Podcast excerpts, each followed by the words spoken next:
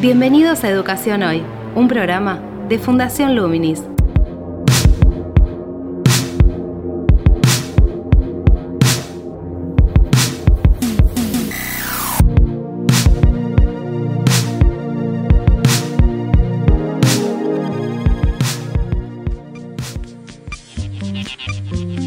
Hola, ¿qué tal? Soy Gabriel Latorre y estoy dando comienzo a Educación Hoy, el podcast que realizamos desde Fundación Luminis para abordar diferentes temáticas de educación en Argentina y en el mundo.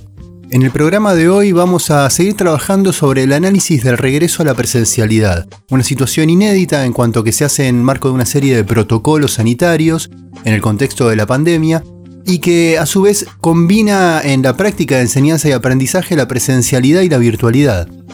Esto configura un marco de condicionamientos que tal vez puede llegar a habilitar algunas posibilidades, por lo menos en el ámbito pedagógico, o eso es lo que vamos a intentar entrever, y para eso vamos a entrevistar a Guillermina Tiramonti, quien es una especialista e investigadora de la Facultad Latinoamericana de Ciencias Sociales.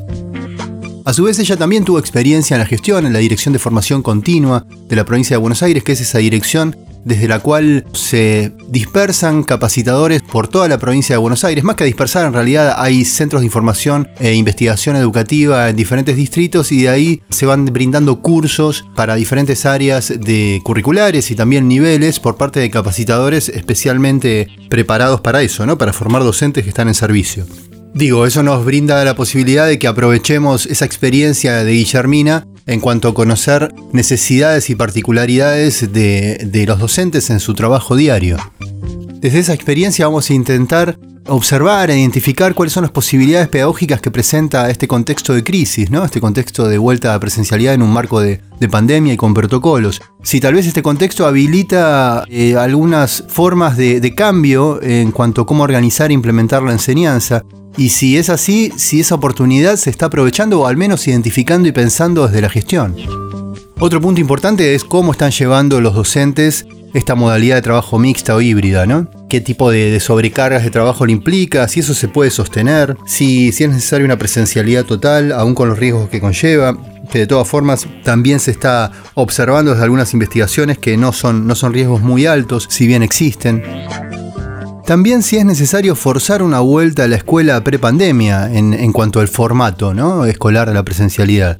Si hay que retomar tal vez experiencias que modifican aspectos de su funcionamiento y profundizarlas, como se han llevado adelante en algunas provincias como Río Negro, eh, por lo menos en la escuela secundaria o en Córdoba, en cuanto a combinar diferentes conocimientos de diferentes materias para trabajar por proyectos, lo que implica también un plantel de docentes estables en, cada escuela.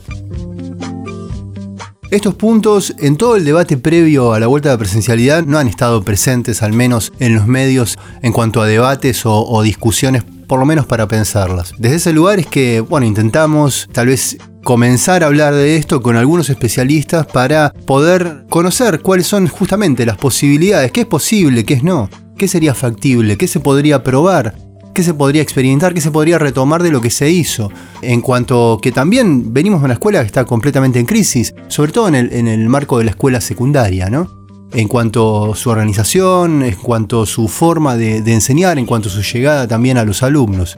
Bien, son varios puntos, varios puntos que plantean de alguna manera una gran interpelación. Así que les propongo entonces que avancemos con esa entrevista con Guillermina Tiramonti y veamos si podemos dilucidar algunos de ellos o comenzar por lo menos a plantearlos sobre la mesa. Actualidad en Educación Hoy. ¿Cuál es tu análisis o tu visión de esta vuelta a la presencialidad que no es la presencialidad previa a la pandemia? Es una presencialidad enmarcada en una serie de protocolos y con una serie de dificultades para las cuales no había referencias previas. Yo creo que la, la vuelta a la presencialidad ha sido eh, más complicada de lo que nos imaginábamos, precisamente por lo que vos acabas de, señalar, de la existencia de protocolos, y yo creo que fundamentalmente porque estamos muy marcados por la gramática escolar. No hemos tenido la capacidad de innovar en las formas de enseñar a los chicos, cómo enseñar, qué temas abordar.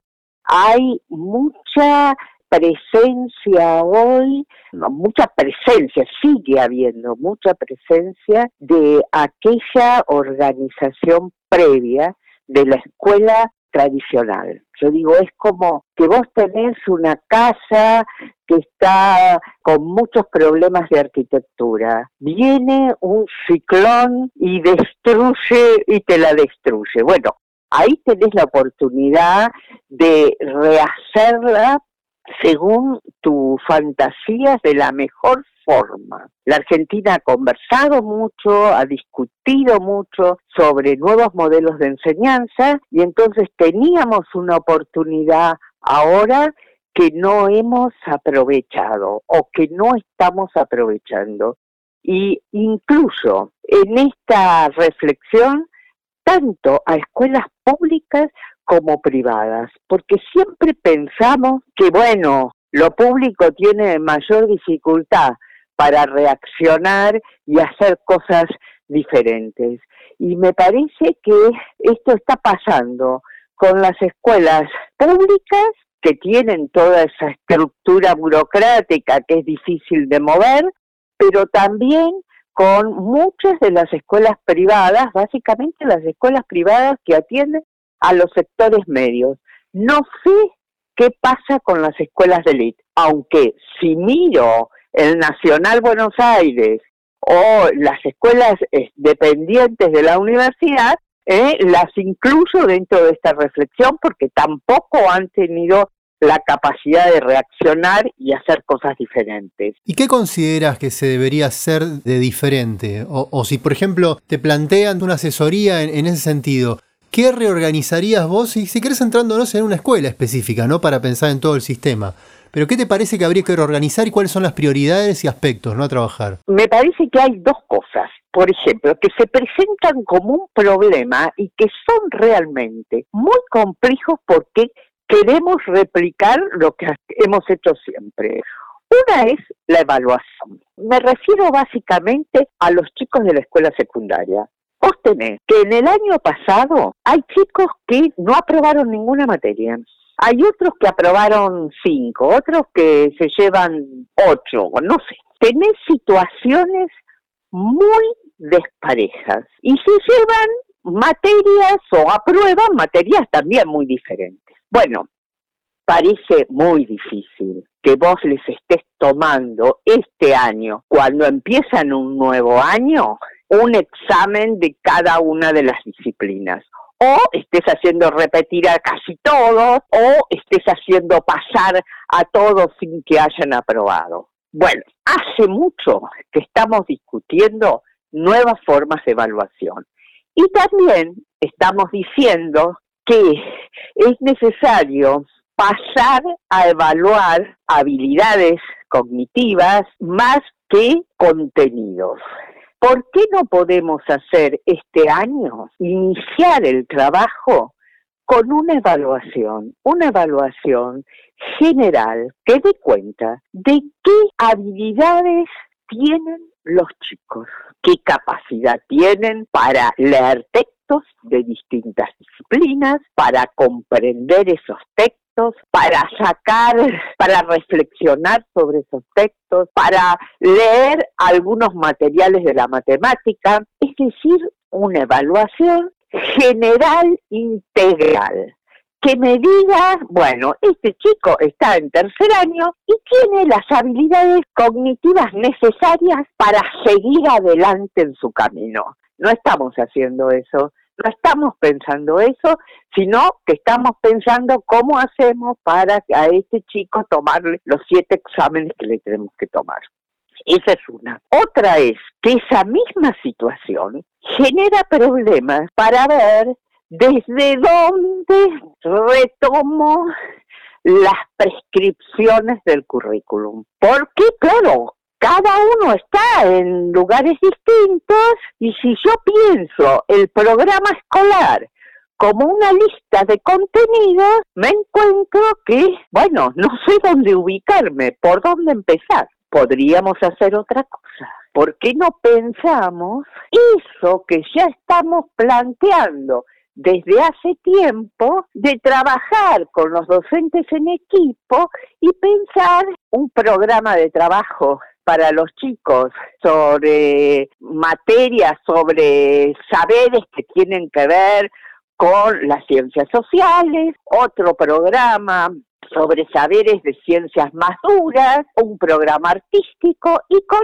eso salimos de este primer atolladero. Entonces, todas estas propuestas, cambiar el sistema de evaluación, armar proyectos para que los chicos trabajen, son propuestas que hemos estado discutiendo. Si volvemos al ejemplo de la casa, viendo que, que la casa estaba con muchos problemas, hemos pensado en hacer una serie de cambios. Ahora vino el ciclón, nos rompió la casa bueno, es el momento de no reconstruir la casa con la gramática que teníamos, que ya sabemos que tiene problemas, sino de armar una cosa nueva, una casa como nos imaginamos que podíamos armarla y que sería mejor. En este caso, una escuela como nos imaginamos que podíamos hacer y que ya sabemos que sería mejor para los alumnos de esta época y también para conectarnos con la cultura de esta época. Entonces,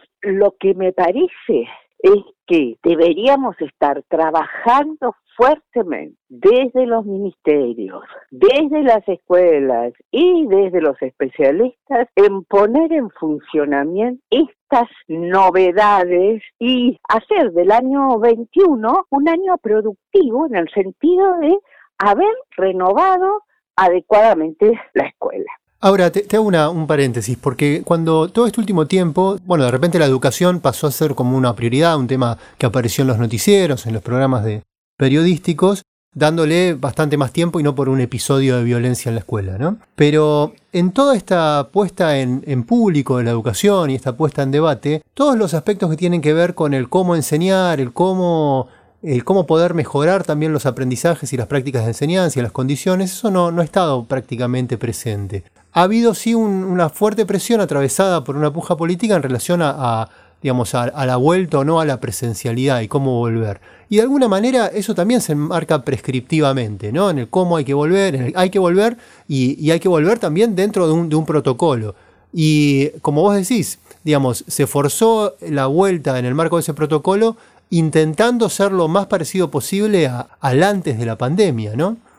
¿Cómo te parece que se destraba esa situación? Porque vos mencionás, los especialistas también tienen que dar cuenta de un análisis en este, en este momento de esta situación. Bueno, muchos no, están, no, no tuvieron una formación en cuanto a experiencias de análisis en situaciones similares, ¿no? Muchos no, nadie, ninguno, porque ninguno lo vivió digo, ¿cómo, ¿cómo aprovechar este momento? ¿Cómo aprovecharlo como una oportunidad? Porque la educación está en debate, ¿no? Es decir, se puede empezar a tal vez a plantear algunas de estas cuestiones teniendo algún tipo de, llegada, por lo menos a nivel mediático o en la sociedad.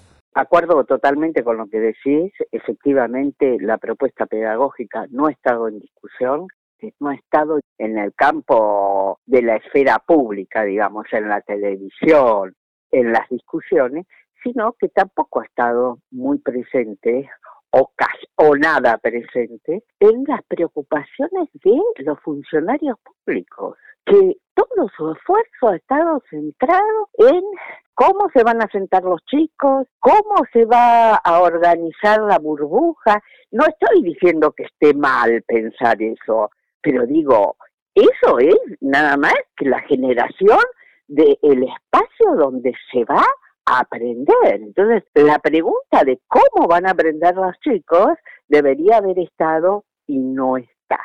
Yo creo, pero por supuesto es una opinión, que los funcionarios no son valientes, ¿sabes? Yo creo que cualquier propuesta de cambio pedagógico implica una disputa política y los funcionarios están temerosos de dar esa disputa política. Y sabemos que en realidad los gremios son muy conservadores y tienen una tendencia a exigir que las cosas pasen como han pasado siempre. Eh, me parece que eso es lo que está pasando. Acuerdo en lo que, lo que vos planteás, pero también observo en muchos docentes que con este esquema en donde hay virtualidad y presencialidad, más todos los condicionamientos de, de los protocolos, están muchísimo más pasados de trabajo, es decir, tienen más tareas, más presiones también para poder adaptar lo que venían haciendo a esta situación y a su vez cumplir con otros aspectos que son nuevos porque la propia situación los requiere, ¿no? Como esto que decíamos también la virtualidad. Es decir, maestras de primario y docentes secundarios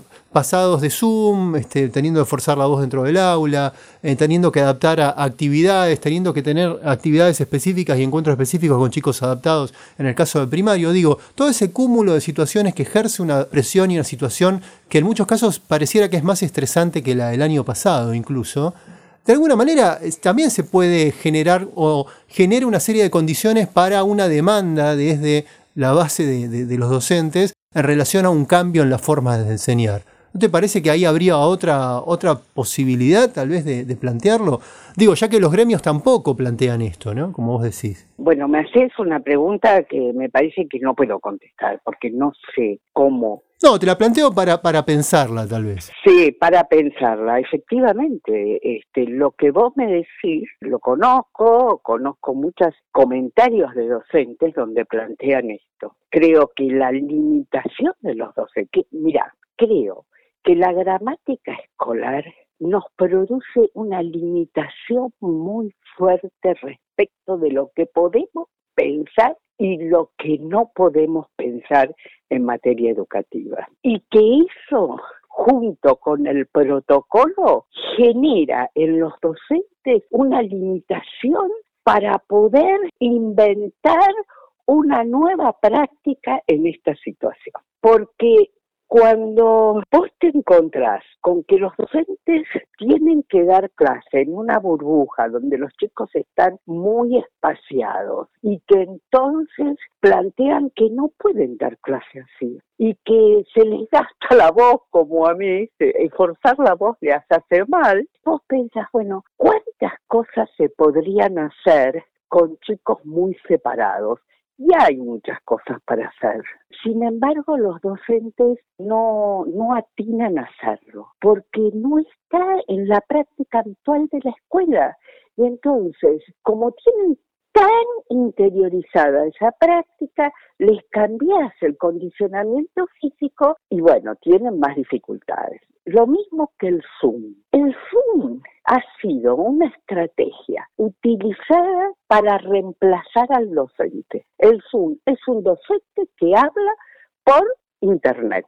No hemos usado, bueno, esa tecnología para un docente que plantea una estrategia de trabajo para el chico y lo deja, no sé, un tiempo trabajando y después vuelve el docente para recoger lo que han hecho, para inventar otras formas de enseñar, sino que hemos usado la tecnología para reemplazar la presencialidad. Y entonces tenemos docentes que dan clases presenciales, pero que además tienen que dar clase por Zoom, porque además hemos inventado este sistema por el cual hay un sistema mixto y algunos chicos van presencial y otros reciben la clase virtual.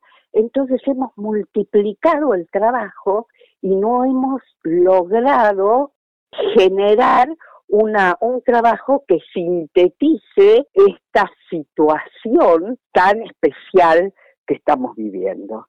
Y yo creo que es eso. Entonces el trabajo, el trabajo de los funcionarios y los especialistas o de los funcionarios con los especialistas tendría que estar centrado entonces, ya empezó, ¿no? La escuela empezó, presencialidad con virtualidad, ya estamos en ese baile.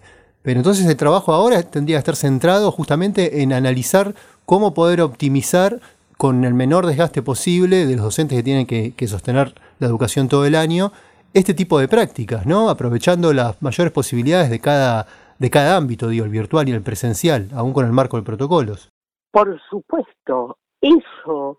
Y además pensando en una serie de, ideas y proyectos y propuestas para alcanzarle a los docentes, para ayudarlos a pasar este Rubicón, porque los docentes están solo con los chicos y son ellos los que tienen que pensar una alternativa. Bueno, hay que ayudarlos a pensar alternativas. No van a ser los docentes solos los que van a poder desandar no sé, 200 años de práctica, ¿entendés? Ahí apelo a tu experiencia en la gestión. Vos eh, estuviste al frente o fuiste parte del equipo de conducción de la Dirección de Formación Continua en la provincia de Buenos Aires, que es la dirección desde la cual capacitadores en todas las áreas y todos los niveles apoyan y forman a los docentes que están en ejercicio, ¿no? Por medio de cursos, de talleres, asistencias técnicas. Varias provincias tienen eh, direcciones o, u organismos similares eh, para poder hacer un apoyo a los docentes. Digo, ¿cómo te parece entonces que se tendría que enmarcar ese trabajo en este contexto, ¿no? ¿Cuáles serían las prioridades a definir entonces ahí? Bueno, este, a mí me parece que en este contexto vos podés usar eh, las direcciones de formación continua de los docentes en que los especialistas estén pensando alternativas y acercarle esto a, la forma, eh, a los docentes a través de cursos, seminarios, lo que quieras. Pero es necesario que todos los funcionarios, los especialistas de las estructuras burocráticas estén auxiliando a los docentes en esto, en esta materia, en cómo encaro esta situación y cuáles son los instrumentos que desde los cuerpos eh, de especialistas puedo acercarle a los alumnos, a los docentes para pasar esta situación. Pasar la situación o sembrar también posibilidades de un cambio en la educación. Porque no habría que tener, sino que nos quedamos en una mirada cortoplacista también, ¿no? Por supuesto, pero fíjate vos que si vos podés avanzar en un sistema de evaluación diferente para poder evaluar en qué situación están los chicos, chicos de posiciones muy heterogéneas y seguir adelante. Bueno, ese sistema de si lo pusiste, pudiste poner en funcionamiento ahora, de aquí en más podés seguir en ese tono en materia de evaluación. De la misma manera, si pudiste armar proyectos de trabajo en esta situación, si los docentes aprendieron a trabajar por proyectos, a trabajar con otro docente y demás, bueno, eso ya está instalado y podés insistir en hacer un uso de eso o institucionalizarlo para los próximos años. Yo creo que somos capaces de, no de inventar nada nuevo, de usar, de actualizar las discusiones que hemos tenido en estos últimos años y bueno, damos el salto y decimos, bueno, ahora este es el momento, empecémoslo a aplicar como podamos, pero empecemos a aplicar en esa dirección en vez de retomarlo de siempre. Esa es una enseñanza que va a cambiar la práctica escolar de aquí en más. Entonces, esa mirada transversal te parece que podría enfocarse en no tanto trabajar sobre los contenidos e intentar cubrir todo el listado de contenidos, sino, como decías al principio, trabajar sobre las habilidades, las competencias que una propia situación de crisis en la sociedad, en los hogares, en las familias, también de alguna manera genera un, abono para poder desarrollar esas características que son de la personalidad de cada uno de, los, de los chicos, ¿no?